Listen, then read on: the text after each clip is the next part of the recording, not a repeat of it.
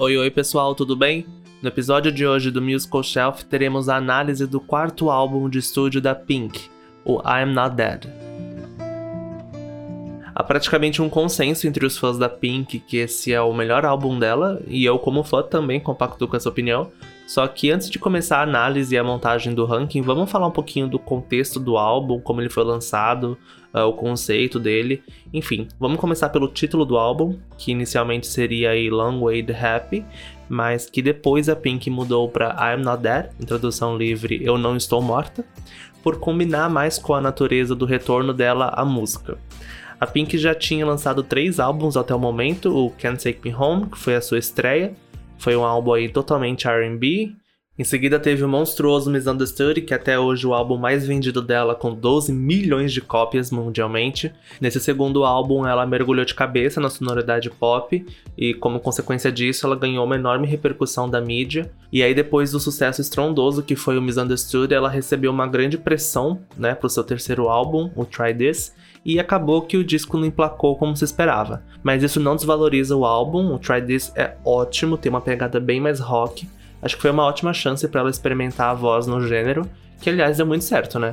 E na realidade o álbum não foi nenhum grande fracasso, né? Vendeu suas 3 milhões de cópias, o que tá até ok. Não é um hit, mas também não é um flop. Essa impressão de fracasso veio mais pela queda brusca, né? No álbum ela vende 12 milhões e aí no próximo esse número cai 4 vezes. Enfim, depois do Try This, ela rompeu com a gravadora. Em entrevistas, ela mencionou aí o quão sufocante era o processo de criar algo novo na Arista, e aí seguiu para uma outra gravadora afiliada da Sony Music também. Aí, três anos depois, ela lança o quarto álbum de estúdio, e daí que surge o título I'm Not Dead, como uma espécie de grito de eu ainda tô aqui, eu ainda tenho muita coisa para falar, vocês ainda vão ouvir muito de mim, porque eu não vou a lugar algum. A Pink disse que a inspiração para o título veio como um despertar. Ela afirmou que começou a se importar menos com o próprio drama e mais com o mundo ao seu redor, e é justamente isso que a gente encontra no álbum. Uma Pink mais madura, com letras mais duras, críticas, que abordam aí questões políticas, sociais, feminismo, abuso sexual e uma pequena porção de relacionamentos. Bom, mas vamos lá pro que interessa, né? Bora pro ranking.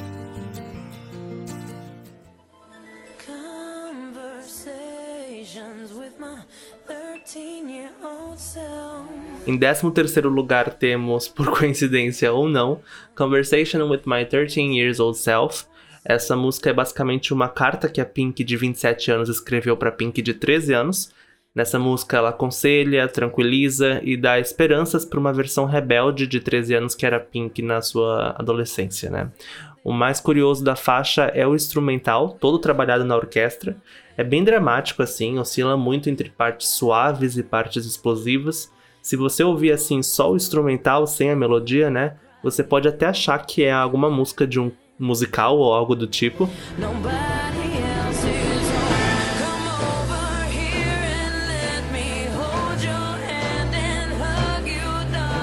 O resultado ficou bem legal, assim, esse estilo combina muito com o timbre da Pink. O ponto negativo que eu coloco é que essa faixa é muito diferente de tudo que a gente encontra no álbum e ela tá lá no final, ou seja, você já ouviu umas 12 faixas que a sonoridade varia entre pop rock, acoustic rock, enfim, aí no final você se surpreende com essa orquestra. Não é algo que prejudica o álbum, mas é algo que coloca ela aqui no último lugar do ranking.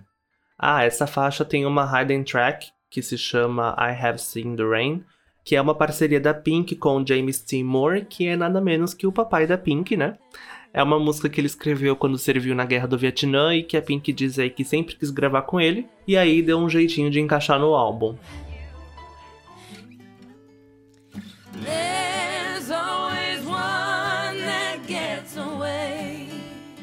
Quem só conhece o trabalho da Pink pelos singles talvez se choque um pouco com a faixa do On The Got Away. Ela é uma faixa bem tranquila, só com o violãozinho ali, a voz bem simples, não tem nada de pop rock, do qual a Pink é bem conhecida. Ela escreveu essa música quando estava aí na fase namoro barra noivado com o marido Carrie, e na letra ela reflete se ele é mesmo o homem ideal para ela ou se lá fora teria algo melhor.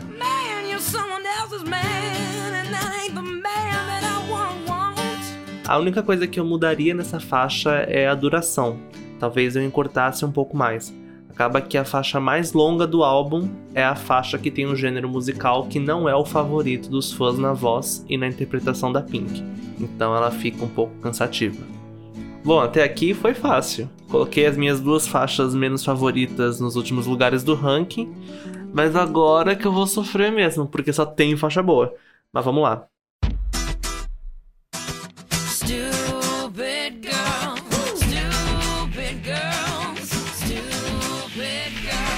Em 11 lugar, eu coloco Stupid Girls.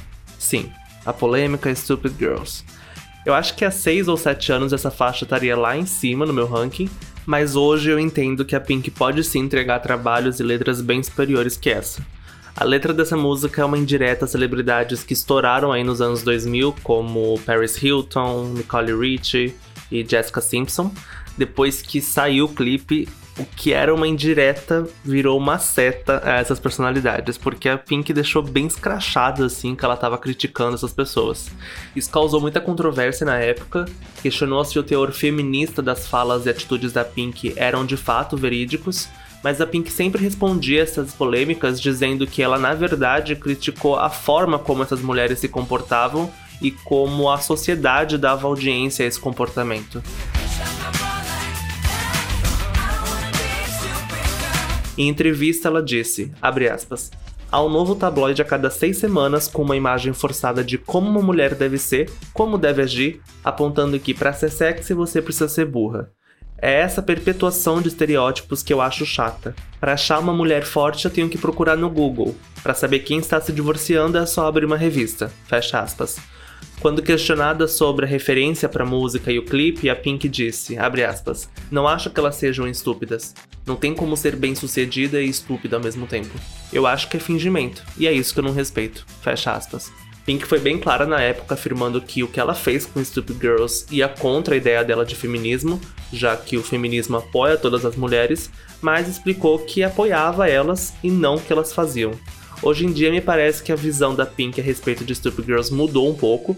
Tem aí anos que ela não canta essa música ao vivo. Acho que a última vez que ela fez menção à faixa foi quando a Billboard colocou ela para reagir a alguns momentos da carreira. E quando apareceu o clipe, ela foi bem cautelosa, fez alguns comentários meio que desviando dessas polêmicas. Enfim, acho que é uma faixa bem datada ali dos anos 2000 quando a rivalidade feminina fervia os caldeirões das revistas de fofoca, e não é algo que envelhece bem para a década atual.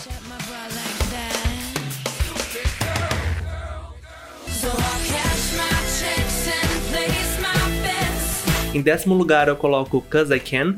Cara, eu amo essa faixa, sério. É um pop rock que tem aquela pegada de garota fodona, sabe? É o tipo de música que projeta bem a personalidade da Pink, que faz suas próprias regras, faz o que quer e não se preocupa com as opiniões alheias. Os vocais dela nessa faixa estão ótimos, a voz rouca fica muito em destaque,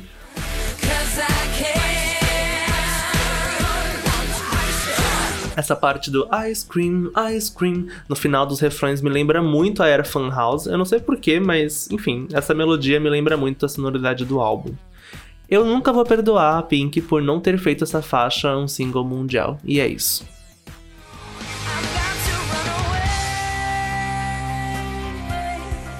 Runaway é uma música incrível mesmo, tanto em questão de sonoridade quanto composição. A letra é uma perspectiva da Pink adolescente tendo problemas com seus pais, coisa que até então a gente já tinha visto né, em Family Portrait, do Misunderstood. Só que aqui dessa vez ela traz uma sensação de fugir e recomeçar sua vida. É o tipo de música perfeita para tocar quando você quiser seguir em frente sem olhar para trás, sabe? Enfim, a sonoridade contribui muito com essa vibe porque a faixa começa suave e explode no refrão. Sem dúvida é aí uma das faixas queridinhas dos fãs.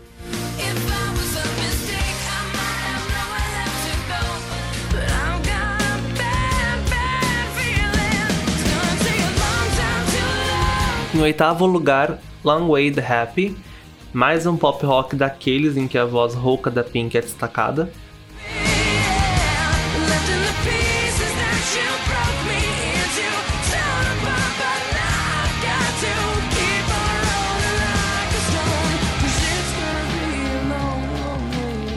A música é baseada num poema sobre abuso sexual que a Pink escreveu quando tinha 13 anos você pode interpretar a música como quiser, inclusive como algo que foi fruto de um fim de relacionamento, mas quando você olha a letra sabendo da real inspiração, você percebe o quão pesada é a composição e ao mesmo tempo é algo que tem uma temática necessária.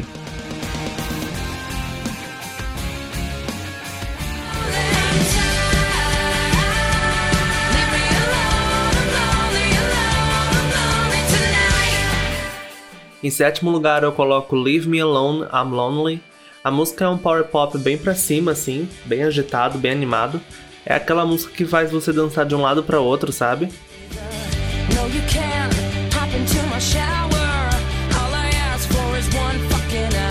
A música fala sobre um relacionamento ioiô. Aqui a gente vê uma Pink bem bipolar, tentando se decidir aí se quer o seu amor por perto ou se quer a distância dele. O legal da faixa é que ela traz uma sensação de ser autossuficiente, sabe? Aquela vibe de você aproveitar a si mesmo, curtir momentos consigo mesmo apenas, o que combina muito com a sonoridade contagiante da música.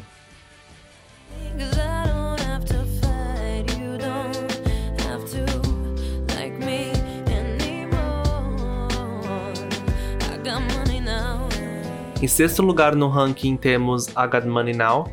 É uma música bem mais calminha. É uma das faixas mais sinceras e vulneráveis do álbum e eu arrisco até dizer que da discografia da Pink. Eu amo como ela é totalmente honesta na letra. Essa faixa traz o olhar de uma Pink bem-sucedida, depois de ter consolidado aí seu nome na indústria. E aí, o que vem depois de tudo isso? Isso tudo é tudo isso mesmo? É confuso, né? A fama, o dinheiro, é só isso que alguém precisa? Ela traz esses questionamentos na música. E ela faz um traçado da sua vida, afirmando que tentava ser querida aí por todos quando era pequena,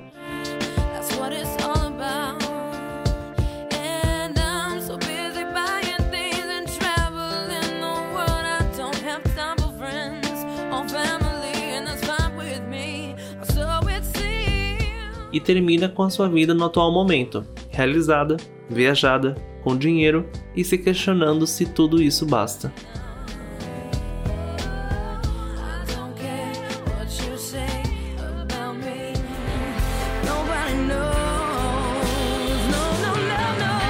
Seguindo aí pro top 5, em quinto lugar eu coloco Nobody Knows. É uma faixa muito poderosa que explora aí bem a extensão vocal da Pink Começa suave, acelera no refrão, explode na ponte e termina com a mesma leveza do início. Eu particularmente amo essa estrutura musical, acho que valoriza muito a interpretação que o artista faz e é algo que te surpreende ao decorrer da música.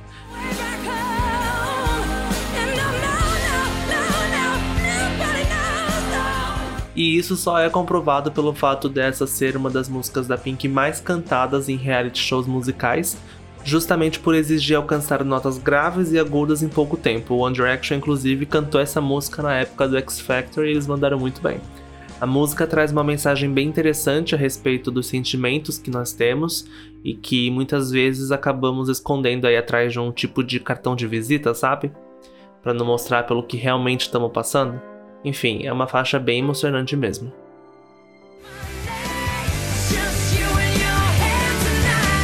You and Your Hand é um hino do empoderamento feminino.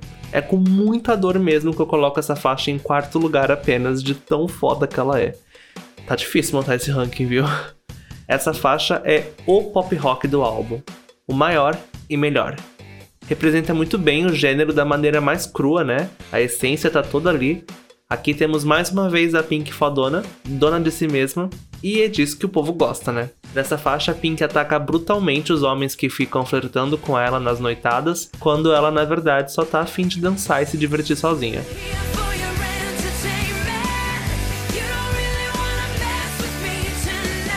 Versos como, abre aspas, eu não estou aqui para sua diversão, escute, não vai rolar, pode dizer o que quiser para seus amigos, eu só quero me divertir sozinho essa noite.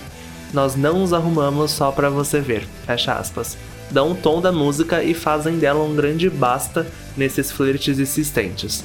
O título da música causou muita polêmica nos Estados Unidos porque ela literalmente diz, entre aspas, é só você e sua mão essa noite. Várias rádios censuraram essa faixa por conta das claras referências à masturbação. Na época que a Pink estava promovendo o álbum, ela foi ao American Idol e ela foi induzida a trocar esse trecho para You and Your Heart algo como Você e Seu Coração. Mas a Pink se recusou e simplesmente cantou outra música no lugar.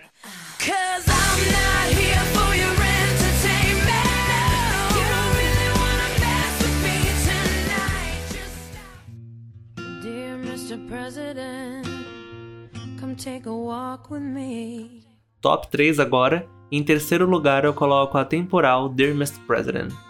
Cara, não sei nem por onde começar com essa faixa. Eu acho que daria facilmente um episódio só falando dela. A música é uma parceria com a dupla feminina de folk rock dos Estados Unidos, Indigo Girls, mas elas acabam contribuindo mais como backing vocal, sabe? Não tem um trecho onde elas cantam sozinhas, sem a Pink. É, sendo bem sucinto na questão de sonoridade da faixa, é uma música totalmente acústica, só tem o violão ali, e isso é para não tirar o foco do que realmente importa na música: a letra. E puta que pariu, que letra! A composição é literalmente uma carta aberta explicitamente direcionada ao então presidente dos Estados Unidos, o republicano George W. Bush.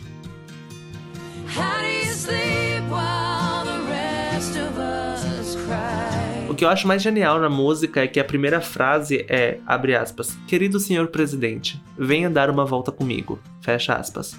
Após isso, a Pink faz várias perguntas como, aspas, o que você sente quando vê os sem-tetos nas ruas? Por quem você reza à noite antes de dormir? O que você sente quando olha no espelho? Você tá orgulhoso? Fecha aspas. E por aí vai.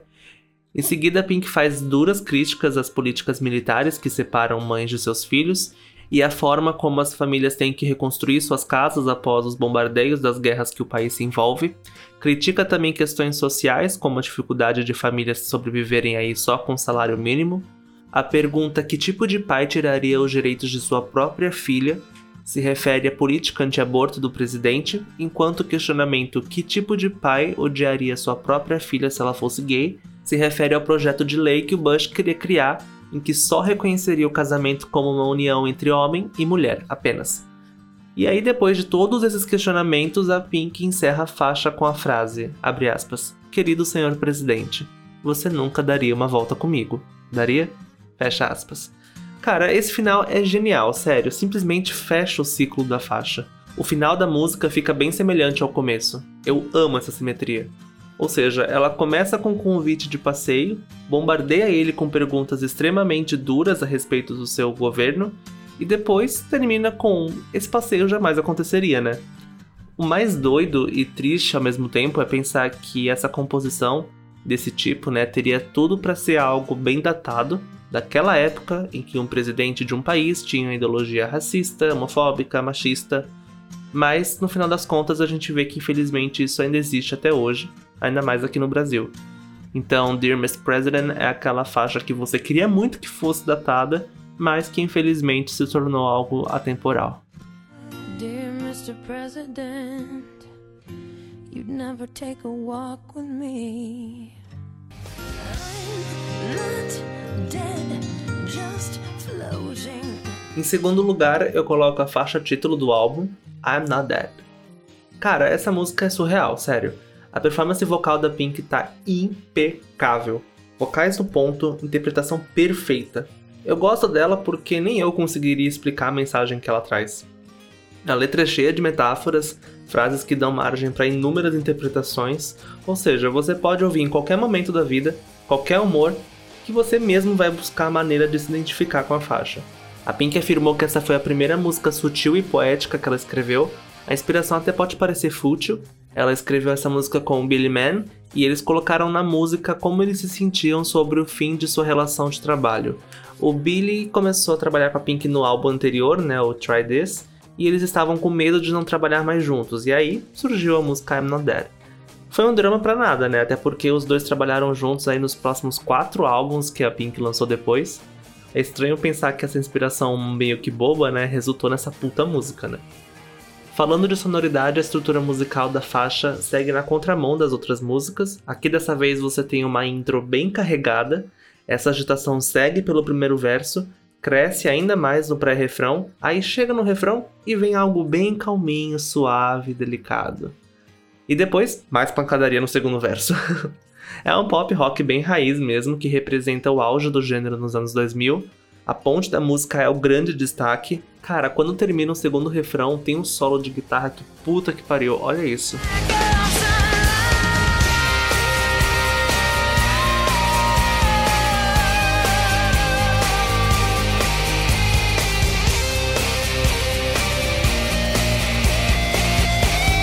Sempre que eu ouço é impossível não sacudir a cabeça, pular, fazer guitarra imaginária, sei lá. A sensação é totalmente extracorpórea.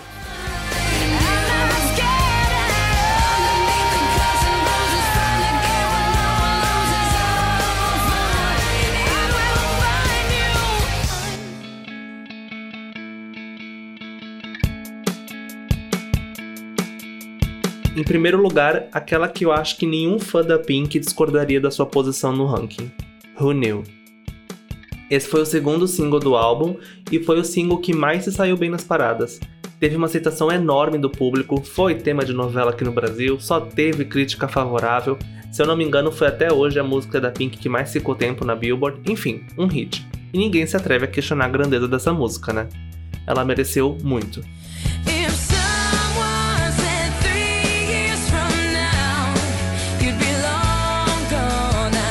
Embora possa parecer uma música romântica, ela não é. Aqui em Runil, Pink fala de um amigo que ela perdeu pro uso de drogas. Você pode até pensar que a música fala somente de um fim de uma amizade, né? Pelo verso como abre aspas. Se alguém dissesse que daqui a três anos você iria embora, eu me levantaria e socaria todo mundo. Eu sei melhor que eles, porque você disse para sempre. Quem diria? Fecha aspas. Mas a ponte da música revela o real motivo do fim da amizade.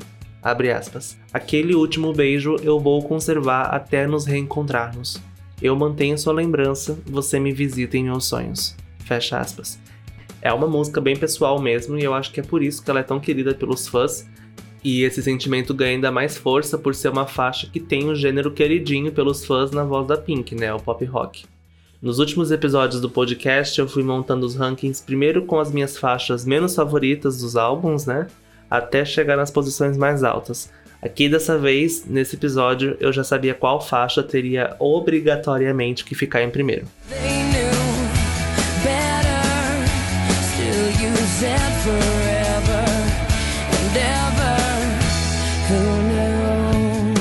O New é um marco na carreira da Pink, cada live saía melhor que a outra, os acústicos então, putz, cara, nem se fala. Controle total da voz, 100% de entrega na interpretação. O I'm Not Dead está longe de ser um álbum clichê que aborda somente uma esfera específica, não é aquele álbum romântico ou aquele álbum que só fala de término. Uh, aqui ela pincela vários temas e eu acho que é por isso que ele é tão favorito pelos fãs, porque tem aí uma música para todo momento, para cada humor, para cada dedicatória. Enfim, as letras têm bastante sentimento, tem acidez, tem agressividade e somando isso com o gênero pop rock, que cai muito bem na Pink, pronto, tá feito aí o álbum preferido dos fãs.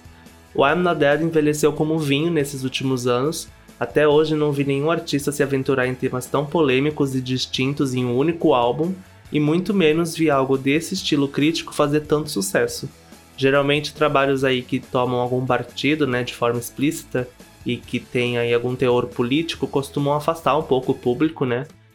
Mas não vemos isso aqui em I'm Not Dead. O álbum foi um produto realmente necessário de ser feito na época e, nos dias atuais, ainda é necessário ser consumido.